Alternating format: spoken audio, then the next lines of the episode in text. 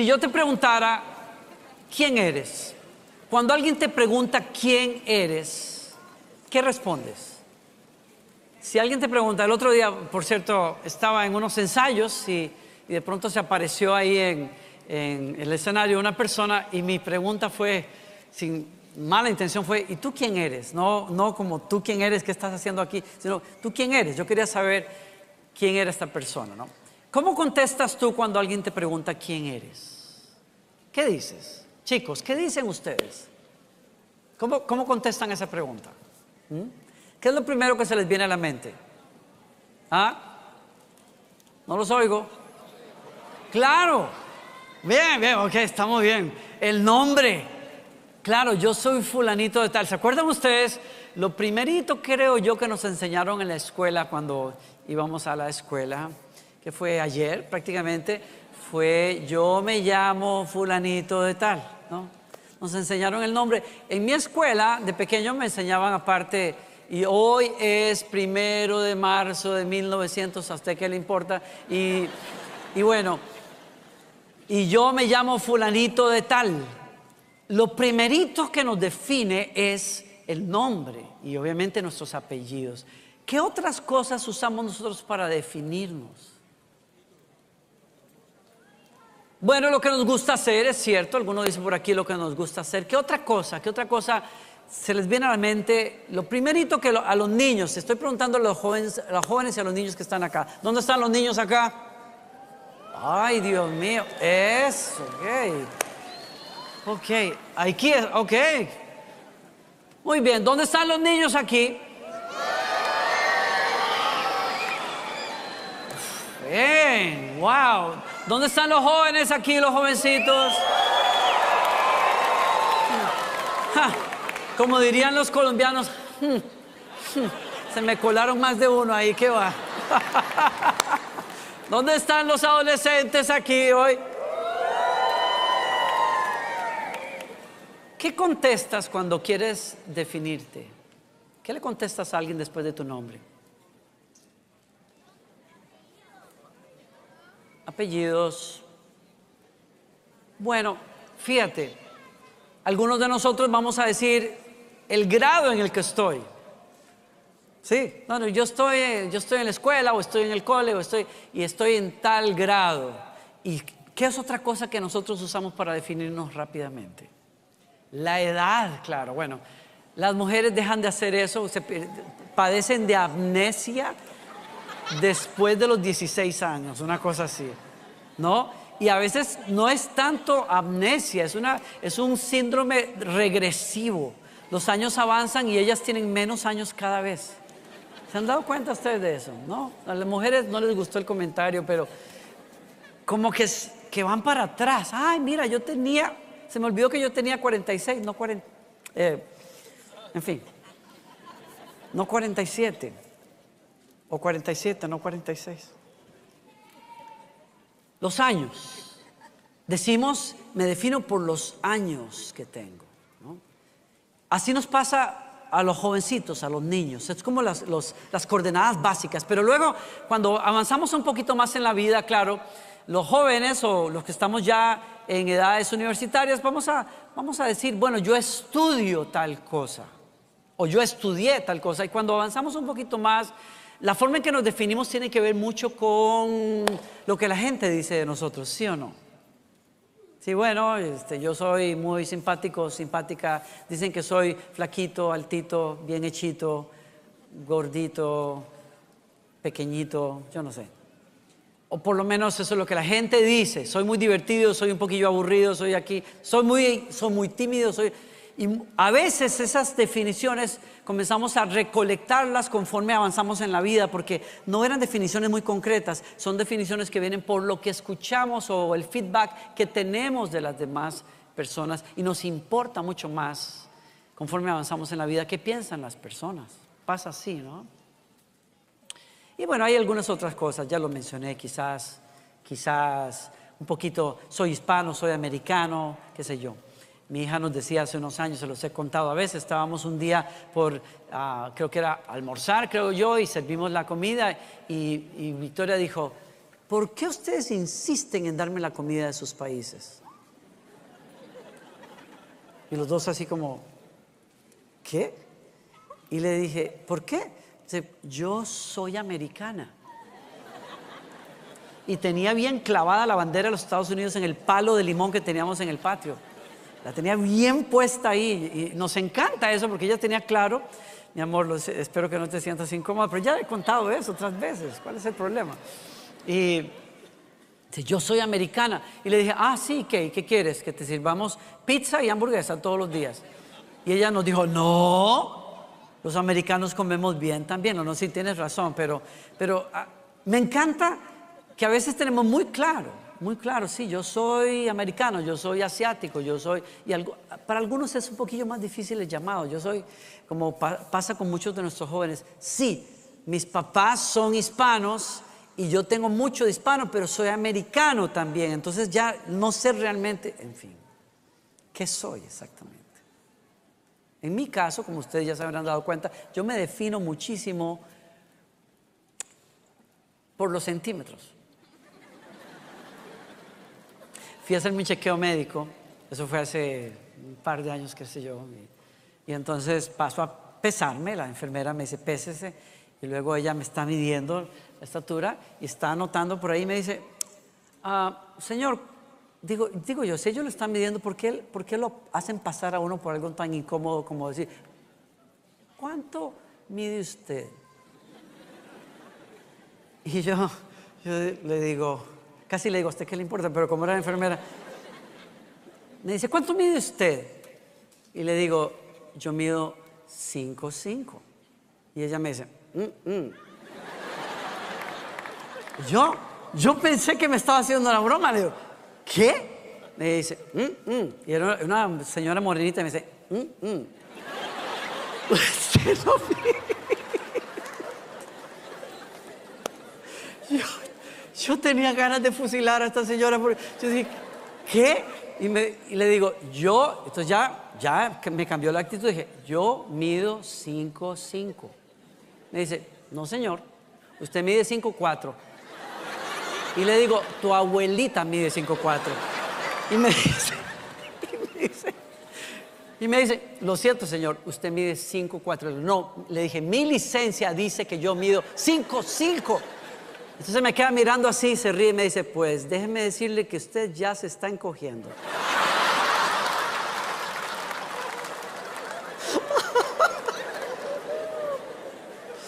que Dios bendiga a esa vieja. Ay, perdón. He prometido que no voy a usar más el término vieja aquí porque, pero, pero se me, bueno. Uno se define por muchas de esas cosas, ¿verdad? Algunos de nosotros nos define el estatus civil, o sea, es, es, es terrible, iba a decir, porque es fácil decir soy soltero o soy casado, pero cuando usted tiene que decir estoy divorciado o estoy separado, que son estados nebulosos en la vida, qué incómodo. Y algunos terminamos diciendo claramente yo soy ingeniero, estudié eso, yo soy doctor, yo soy pastor, como me toca a mí cuando paso por seguridad o qué sé yo en un país, en migración, pregunta usted qué hace. Bueno, yo soy pastor, yo soy cantante, por ejemplo, a veces, en fin. Nos definimos por, bueno, yo me dedico a los negocios, me dedico a esto, me dedico a lo otro, ¿no? Sin embargo, como yo me defino en lo primario, en lo fundamental, tiene que ver mucho con cómo yo voy a vivir la vida, cómo voy a navegar la vida.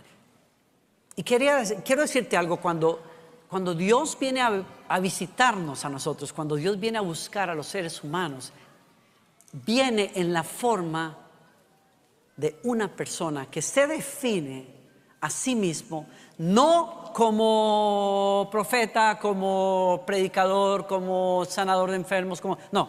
La escritura nos dice que Dios define al ser humano perfecto, que se llama Jesucristo, no con los oficios o los títulos que le dieron los demás, sino como una persona esencialmente. Dice la escritura que cuando Jesús fue bautizado, mientras oraba, los cielos se abrieron y el Espíritu Santo vino en forma visible, descendió sobre él como una paloma y una voz dijo del cielo, tú eres mi Hijo muy amado y me das gran gozo. Y estoy aquí para contestar esa pregunta y para ayudarte a contestarla de la, mejor manera, porque es el deseo de Dios que cuando tú buscas cuáles son las métricas fundamentales por las cuales defines tu vida, sepas que la métrica principal en términos de Dios es que tú sepas que eres un hijo y un hijo muy amado. Esa es la respuesta que Dios quiere, que tú eres muy amado porque cuando Dios nos da el ejemplo, vuelvo a decirlo, de cómo se ve un ser humano como Él lo soñó desde el principio, Dios dice, lo veo como un hijo. Me pertenece, soy su papá y me da gran gozo. Los de ustedes que son padres saben que no hay mayor gozo en la vida de una persona que tener un hijo y llamarlo es mío. Salió de mis entrañas, es hueso de mi hueso, carne de mi carne, es mío. Lo llamo mi hijo mi hija, y no hay nada que nos dé más gozo en la vida que eso. Ustedes chicos, ustedes jóvenes que están aquí, ustedes no saben. Yo estoy, yo estoy, yo estoy como que orando y como, como con, sentimientos encontrados cuando yo veo a, la hija de, de, Randall y Alexandra que ya se va a la universidad y nos sentimos tan orgullosos por ti. Pero yo no sé ni qué. Digo, ay Señor, ayuda a este hombre y ayuda a esta señora. Porque si hay algo que nos produce gozo en la vida, es un hijo, es una hija. Nada se compara a eso. Y tú eres, tú eres la niña de los ojos de tus papás y el orgullo de sus vidas. Y sabemos que lo vas a hacer muy bien.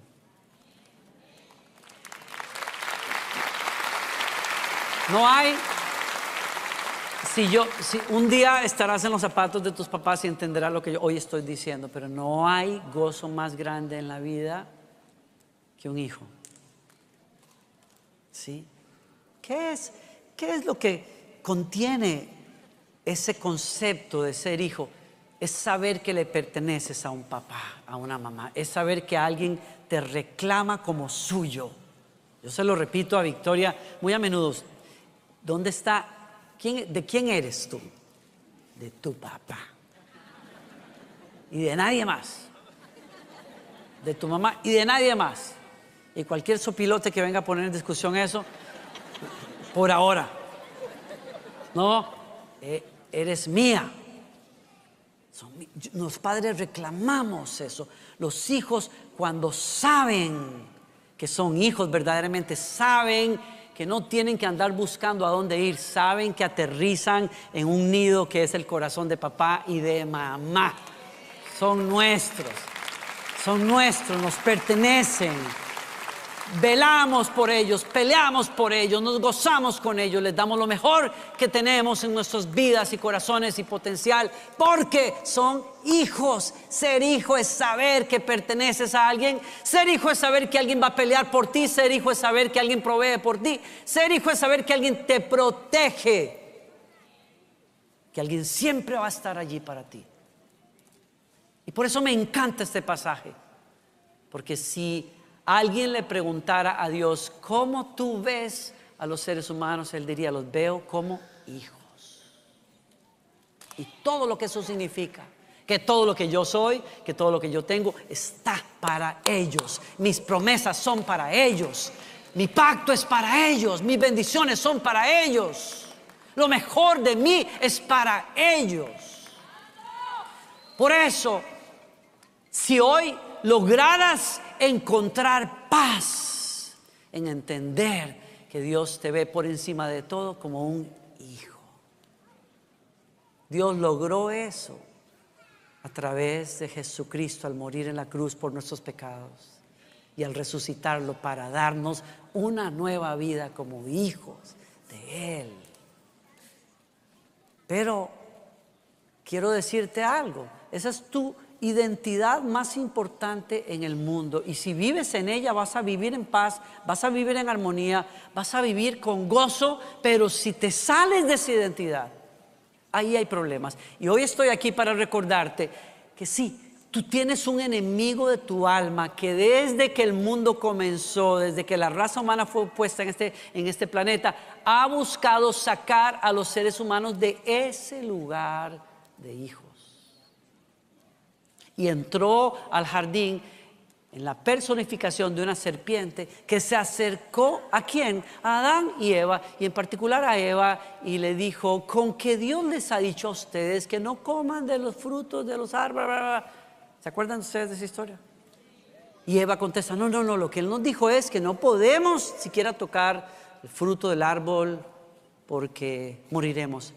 ¿Y cuál fue la respuesta de la serpiente? Que todos sabemos, los antiguos también sabían, señores, las serpientes no hablan. Cuando la historia bíblica habla de eso, nos está hablando de un ser particular un ser espiritual que se introdujo para distraernos de nuestra relación con Dios. ¿Cómo, ¿Cómo, se introduce Satanás en el mundo? Le dice a, a Eva, no es cierto lo que Dios les ha dicho. Es que Él sabe que el día que ustedes coman de ese árbol, sus ojos serán abiertos y ustedes serán como Él. Y añade el pastor aquí, y Dios no quiere eso, Dios es egoísta, Dios es malo, eso fue lo que dijo la serpiente, Dios es malo, Dios miente, a Él no se le puede creer, porque Él lo que no quiere es competencia, no toquen ese árbol. ¿Cómo es que el enemigo nos saca de ese lugar maravilloso de ser hijos de Dios a través de una idea? Siempre ha funcionado a través de una idea mentirosa. Dios te dice la verdad, pero el enemigo viene a decirte, no es cierto, tú no eres. ¿No le pasó así a Jesús mismo? Saltando en la historia, ¿se acuerdan ustedes que pocos días después que Jesús estuvo en ese momento precioso del bautismo, Satanás vino y le dijo, en Lucas capítulo 4, Jesús lleno del Espíritu Santo regresó del río Jordán, fue guiado por el Espíritu en el desierto, donde fue tentado por el diablo durante 40 días y entonces el diablo le dijo, si eres el Hijo de Dios, dile, paro ahí, ¿cuál es la batalla de batallas de todos los seres humanos? Creer lo que Dios dice. ¿Y cuál es la batalla del enemigo? Mentir para que no creas lo que Dios dice de ti. Y si el enemigo logra plantar una idea con una idea hizo caer a la raza humana y con una idea contamina toda una sociedad. Una idea, un pensamiento. Si eres hijo, qué descaro. ¿Qué había dicho Dios Padre? Eres mi hijo amado en quien tengo complacencia. ¿Qué le dijo Satanás? Si eres hijo, si realmente eres hijo. Estoy aquí para decirte, muy a menudo tendrás que enfrentar esta lucha espiritual donde alguien pondrá en duda lo que Dios te ha dicho y ha prometido. Y especialmente en términos de quién eres. Y hay tres, tres formas en que el enemigo nos busca sacar de ese lugar de comunión y de paz y de pertenencia a Dios. Hay tres maneras. Lo hizo con Jesús y lo va a hacer contigo, lo puede hacer contigo. Número uno, Él buscó sacar a Jesús de su identidad como hijo, moviéndolo, moviéndolo a lograr algo, hacer algo. Si eres hijo de Dios, dile a estas piedras, haz algo para demostrar tu valía. Y esa es una de las tentaciones más tremendas que tenemos los seres humanos. La tentación de demostrarle a Dios, de demostrarle a los demás quiénes somos, por qué valemos, por qué somos importantes, etcétera, etcétera, etcétera. Y ahí estamos los seres humanos buscando, no me malinterpreten, buscando títulos. Los títulos son importantes, crecer, educarnos, todo eso es demasiado importante, lo necesitamos todos, pero cuando el título significa mi identidad estoy en problemas. Cuando tú amarras tu identidad esencial con soy empresario y tengo tantas empresas y tengo tantos títulos y he logrado esto y he logrado aquello, estamos en problemas. ¿Por qué? Porque tú no puedes casar tu identidad con cosas que logras. Tú eres valioso por lo que eres esencialmente. Tú eres hijo de Dios. Entonces cuando no entendemos eso y no hemos logrado muchas cosas, ahí estamos en la vida diciendo, tengo 40 años y no he logrado esto. Y entonces nos salimos de la paz. No, es que yo no, es que fulanito tal logró más y ha hecho más y tenemos la misma edad, las mismas condiciones. ¿Por qué? Mi hermano, mi hermano mayor, ¿por qué hizo y, yo no poder? Etcétera. La paz existencial y espiritual viene cuando yo acepto que indistintamente de lo que yo pueda hacer o no hacer, soy muy amado porque soy hijo y le pertenezco a mi Padre Celestial. Y el salmista dice en el Salmo 139, lo dice de una manera increíble, tú viste mi embrión cuando era formado en las entrañas de mi madre. Tú tomaste cada detalle en consideración, me conoces, conoces mis pensamientos, la palabra no está en mi boca y tú la conoces toda me amas tanto y te intereso tanto que me estudias desde lo lejos, conoces mi levantarme y mi acostar. Este conocimiento es demasiado precioso para mí. Soy importante para Dios. Chicos, tú eres importante para Dios. Tú eres valioso para Dios. Vas a lograr grandes cosas en la vida, pero de eso no depende que valgas. Vales porque Dios te asignó ese valor cuando te hizo criatura de Él y luego te hizo hijo de Él al adoptarte a través de Jesucristo en la familia de Dios.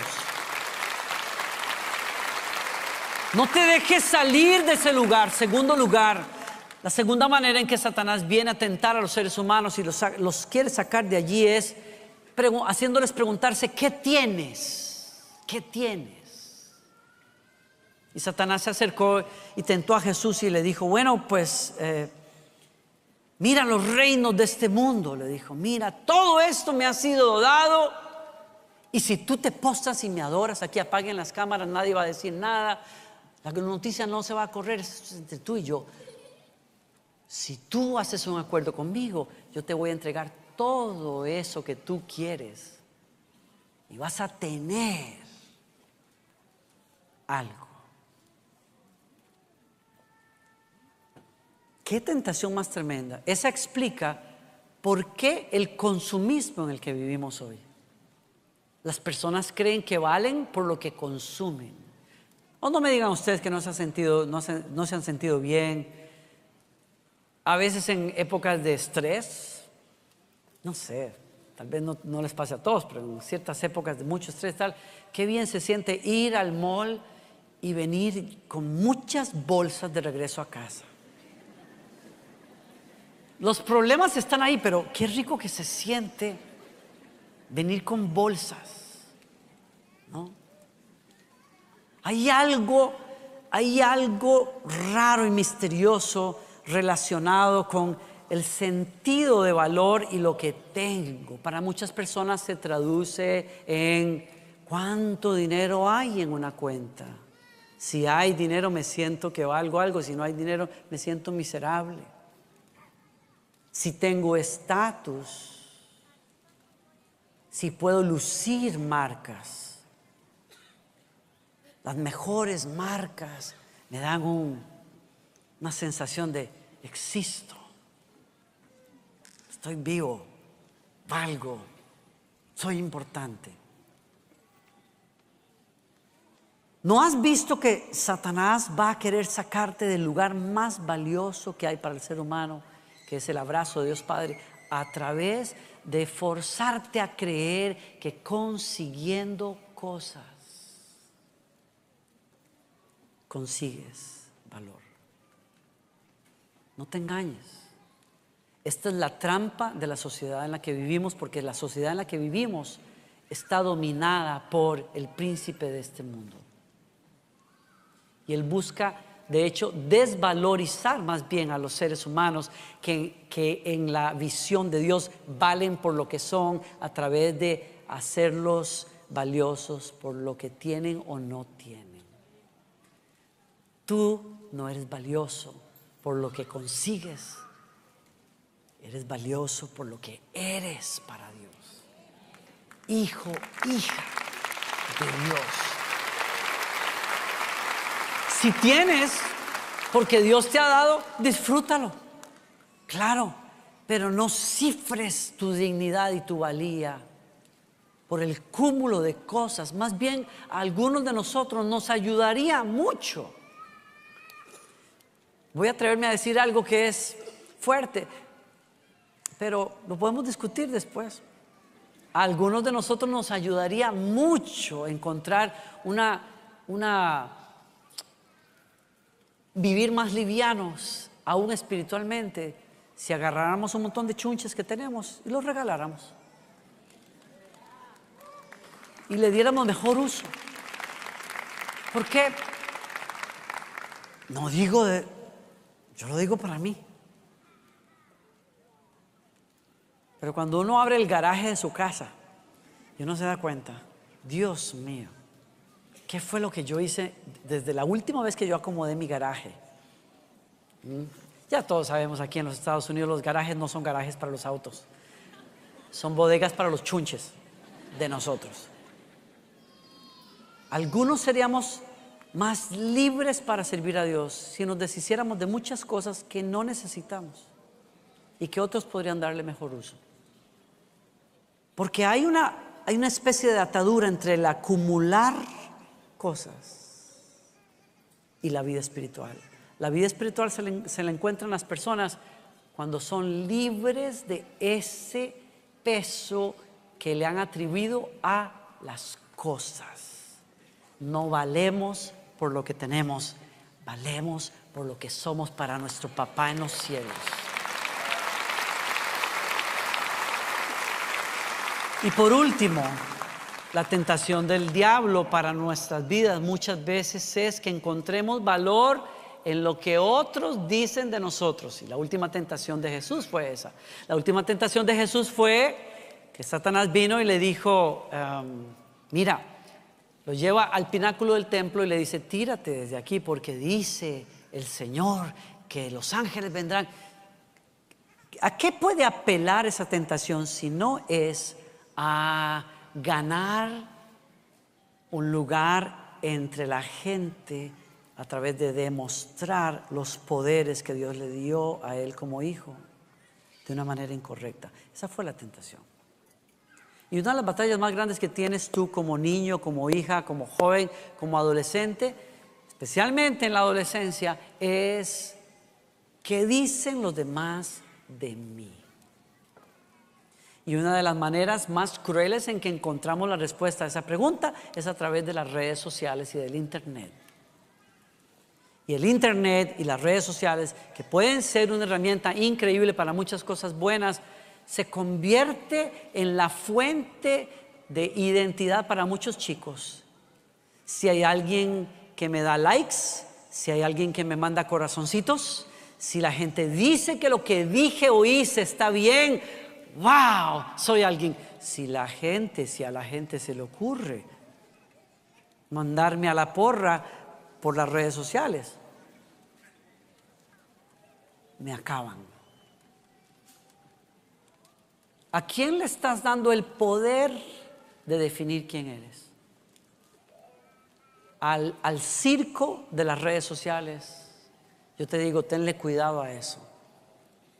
Tenle cuidado a esas personas que no te aman y que van a opinar de ti cosas que no entienden porque no te conocen.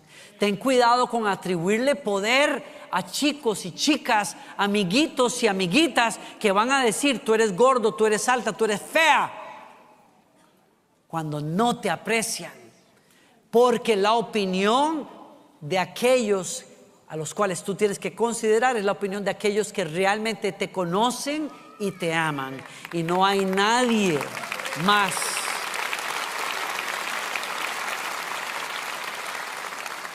Y yo sé que yo puedo decir esto y los chicos que están aquí van a seguir considerando qué dicen los demás, porque así es la vida y la etapa en la que muchos están. Pero yo te vengo a decir de parte de Dios, cuando trates de contestar esa pregunta, Cuando estés dudando de ti mismo o de ti misma. ¿Seré suficientemente bueno? ¿Seré suficientemente bonita? ¿Será que podré lograrlo? ¿Será que es cierto lo que dijeron, que soy aburrida, que soy pesimista, que soy aquí, que soy allá?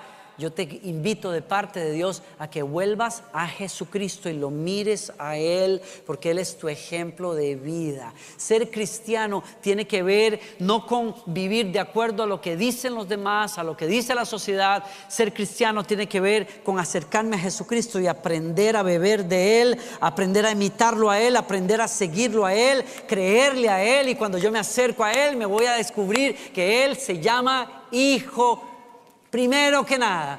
Y yo puedo encontrar seguridad y paz cuando yo me defino a mí mismo también como hijo, hija de Dios. A mí no me importa que salte Pedro o brinque Juan, yo sé quién soy, soy hijo, soy hija amada, amado de Dios y eso es lo que más me importa en esta vida. En el nombre del Señor.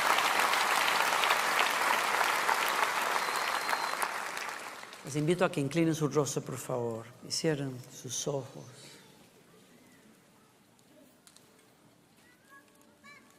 ¿Quieren orar conmigo un minuto y decirles, Señor, gracias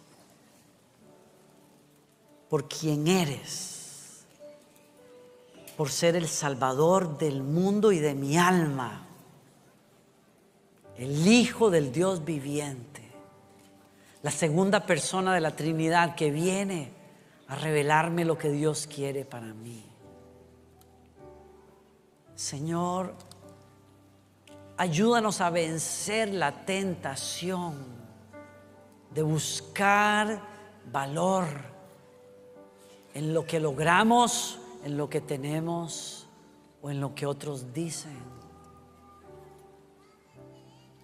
Hoy abrazamos la verdad que nos compartes Díselo conmigo, gracias Señor, porque me llamas tu hijo, tu hija.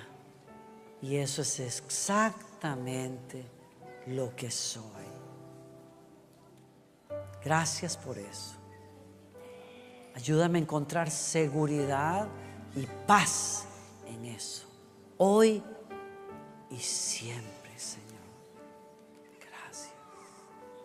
Mientras tienes tus ojos cerrados. Te pregunto, antes de que te vayas hoy, ¿es Jesucristo el Salvador de tu alma? ¿Le has rendido el corazón a Él? ¿O estás viviendo en pecado, en culpa, esclavo de las cosas que yo acabo de mencionar? El Señor te llama, te está llamando a una relación con Dios Padre que solo Jesucristo puede hacer posible. Y es posible cuando le entregas el corazón. Y aquí hay personas a las que Él está llamando a un encuentro, a un arrepentimiento, a rendirse y a dejarlo a Él lavar tus pecados y hacerte un hijo, una hija de Dios. Eso es lo que Él promete. Hace muchos años alguien me guió en una oración que me cambió la vida y yo quiero invitarte hacer esa oración hoy. Tu vida no será la misma. Si quieres hacer esa oración, el que quiera entregarse a Jesús, quiero invitarlo a hacer algo, a que se ponga de pie donde esté. Y quiero guiarlo en esta oración. Dios les bendiga. Dios te bendiga. ¿Alguien más? Dios les bendiga. Dios te bendiga. Dios les bendiga. Dios les bendiga. Dios te bendiga. Sí. Dios te bendiga. ¿Alguien más? Dios te bendiga. Dios les bendiga. ¿Alguien más? ¿Sí? Quiero pedirles algo. Antes de que continúen entregando sus libritos, sugieres, espérenme un segundo, por favor. Quiero que ellos se concentren orando con nosotros, ¿sí? Miren a todas estas personas que están de pie. Toda esta reunión tiene que ver con este encuentro que ellos tienen con Dios hoy. Yo creo en un Dios que cambia y muda el corazón nos da un nuevo corazón. La Biblia dice que es tan radical ese encuentro y ese cambio. Dios lo llama un nuevo nacimiento. Y es cuando el Espíritu Santo conquista tu corazón y el Señor te limpia los pecados y te hace un hijo, una hija de Él. Oramos todos con ellos. ¿Quieren? Les conduzco en esta oración y repetimos todos juntos, Señor Jesús, te entrego mi vida, te pido perdón por mis pecados, yo creo que tú eres el Hijo de Dios, hecho carne, quien murió en la cruz por mis pecados, quien resucitó al tercer día. Te invito a que vengas y te sientes en el trono de mi corazón a partir de hoy. Soy tu habitación, soy tu hijo, tu hija, soy tu seguidor, Señor. Haz lo que prometes en mi vida. Límpiame, dame tu Espíritu Santo, hazme tu hijo. Gracias por recibirme, por escucharme, por salvarme. Mírame aquí al frente. Si hiciste esa oración, Jesucristo entró en tu corazón. Eres hijo, hija de Dios. Comienza hoy mismo una nueva relación con Dios. Para eso estás acá. Denles un buen aplauso a estas personas que han orado.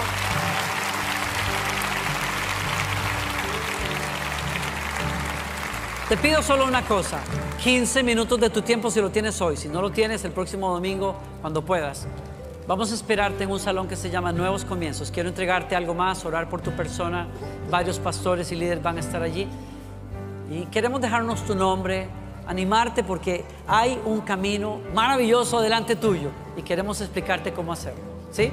Espero que me acepte la invitación. Pónganse de pie todos. Ora, oro por ustedes, que el Señor te bendiga y te guarde, que el Señor haga resplandecer su rostro sobre ti y que el Señor te dé paz, que el Señor te bendiga en tu salida, en tu entrada hoy